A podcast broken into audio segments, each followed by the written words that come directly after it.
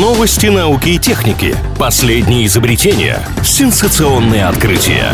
Технический перерыв на правильном радио. Чем бы ученые не тешились, лишь бы ежедневно что-нибудь создавали. Очередная порция новинок из мира науки и техники прямо сейчас.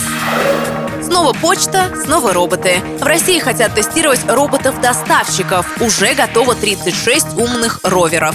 Это не первая попытка, но раньше речь шла о дронах-беспилотниках. Сейчас же посылки доверят наземному транспорту. Внешне чудо Печкин похож на большой термокороб на колесах. Радиус доставки составит 2 километра. Воспользоваться услугой можно будет через приложение почты. Более того, статус посылки можно будет отслеживать прямо до двери. Где едет, как, Вся информация отобразится на карте в реальном времени. Если кажется, что все это сказки, то москвичи приятно удивятся запуску роботов-доставщиков до нового 2022 года.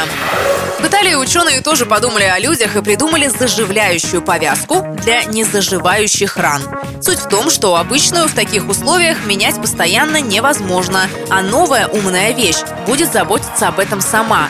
Всевозможные датчики спишут информацию о температуре, уровне глюкозы, намокании, что самое главное, и на смартфон лечащему врачу придет вся необходимая информация. Таким образом, лечение сложных пациентов будет проходить гораздо быстрее и проще для всех участников процесса.